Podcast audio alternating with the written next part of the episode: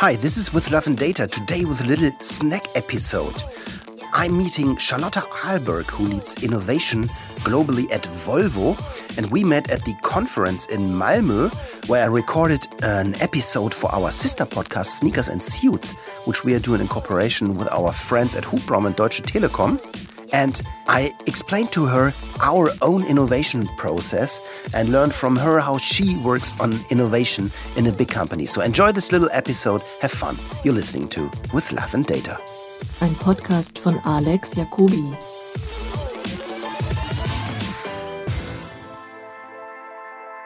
We work on, on, on machine learning models that augment how people perceive music. Mm-hmm. So, um, so I started in marketing in, in, in, in audio marketing, and I'm doing, a, I did tons, hundreds, probably thousands of TV commercials. And I'm very involved into market research processes.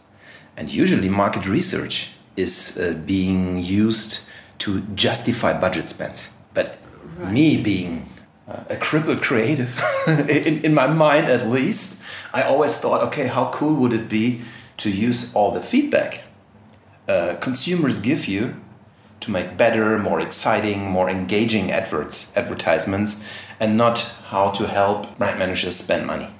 Mm. I mean, I, I totally understand that there's like a need. putting the human in the center more yeah. instead yeah. of letting uh, uh, someone earn money, kind of. But that comes with it, I guess. I totally get why it's very important to secure budgets and everything because I mean I'm also running a business and uh, everybody has to make their their ends and also I mean, if you're in, in a big company like yours and you're spending millions of dollars on media, you should better have an idea why, because you're spending your shareholders' money. So yeah. it's, it's totally cool mm. that this happens, but it does not help make communication better. And this really freaked me out for years. I was a little nearly childish. I thought, oh my God, so cool. You're gonna get all this information and you're gonna make the best ads in the world.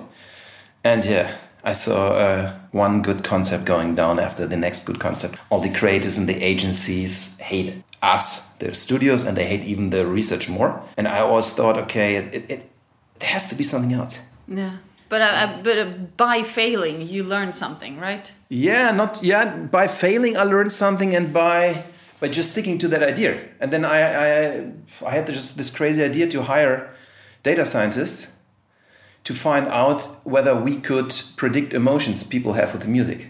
Yeah. And that's what we're working on now for voices and music. And, and there's a conclusion coming soon, or there is no conclusion. There, there's no easy answer. Um, okay, the, the first conclusion it's it's uh, actually being here in Sweden is a very nice example because and especially being with Volvo because I I remember um, I don't know where I saw from your marketing director an amazing a presentation on a conference about uh, how is it called? This football player. Zlatan. Zlatan, yeah, about the Zlatan campaign, mm -hmm. and about the Swedish mind, and about the being introvert, mm -hmm. uh, and and how to market something big like a car in an introvert introvert world. And for example, we we are working for for for uh, Ferrero, you know, Nutella or Duplo, mm. Italian company super extroverted. Yeah. And you, you make something and you bring it to Italy and you probably bring a commercial that would work very well in Sweden to the Italian guys and they said, this is so unemotional it doesn't uh -huh. work for us. Uh-huh. and then yes. and then we tell them okay if you use the musical language you're using in Italy in Sweden mm -hmm. people are not going to get it because they will think it's totally overwhelmed and it's not their spirit and so we learned that if you talk about music, you should not talk about musical styles, but you should more talk about um, perception. Mm. So, what is the emotion you want to have with the uh, audience? And then we start learning that you have to do quite different things mm. to bring in the same emotion. Mm.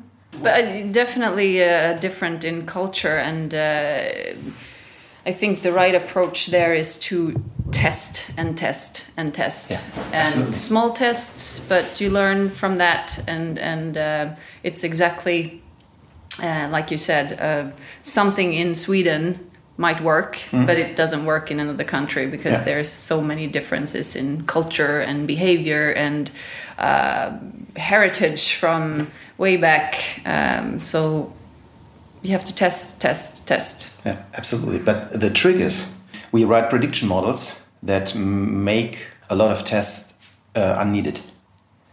Because what Of we course, yes. because what we do and the, the interesting thing why we solving this from a creative part is that we describe our music and our voices with exact the same parameters we describe the finished ads. And so we find out how an ad works and then we build 100 new versions of that ad.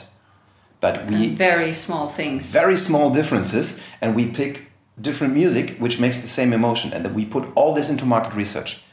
And then we have a, a like a pattern recognition from our data scientists running on there who see okay whenever the ad- advertising effectiveness goes up we had a boost with this emotion and music and we had this and this parameter and voices. And then we built another 101 versions. And even iterated But I, I, but that's testing, or That's What do you mean, like, okay, testing less? Okay, Yeah. testing less. test, testing testing less means that we do not have to test every music. So we have a quarter. because you learn we have a something quarter from million the tracks. First yeah, tests, yeah. and then you can sort of, uh, with that knowledge, you can then for the next ad or whatever, you have the knowledge with you and say that okay, this works for this country or this works for Yeah. this country because we've tested it before. Yeah. Yeah. All right. Okay. no, But it's we- it, it, it always starts with testing anyway. Yeah, okay, you're right. It always starts with testing. And you fail and you learn and you try again. Charlotte, thank you very much, Thank you. and enjoy the time here in Malmö. Thank you very much, Alex. I hope you had as much fun as I had, and I'd like to ask you to give us some love with data. Please go to iTunes if you like this episode, hit five stars, and leave a review. Thank you very much. See you next time.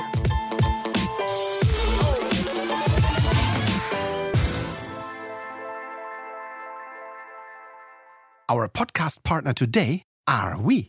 We are looking for new colleagues. We have many new open job listings. We are looking for account managers with experience in FMCG, in advertising, in radio. We are looking for developers. We're looking for project managers. So if you're interested in working with us on the future of audio, go to Alex Jacobi. This is A L E X J A C O B I dot AI slash jobs. alexjacobi.ai slash jobs and check out our job listings. We are happy to hear from you.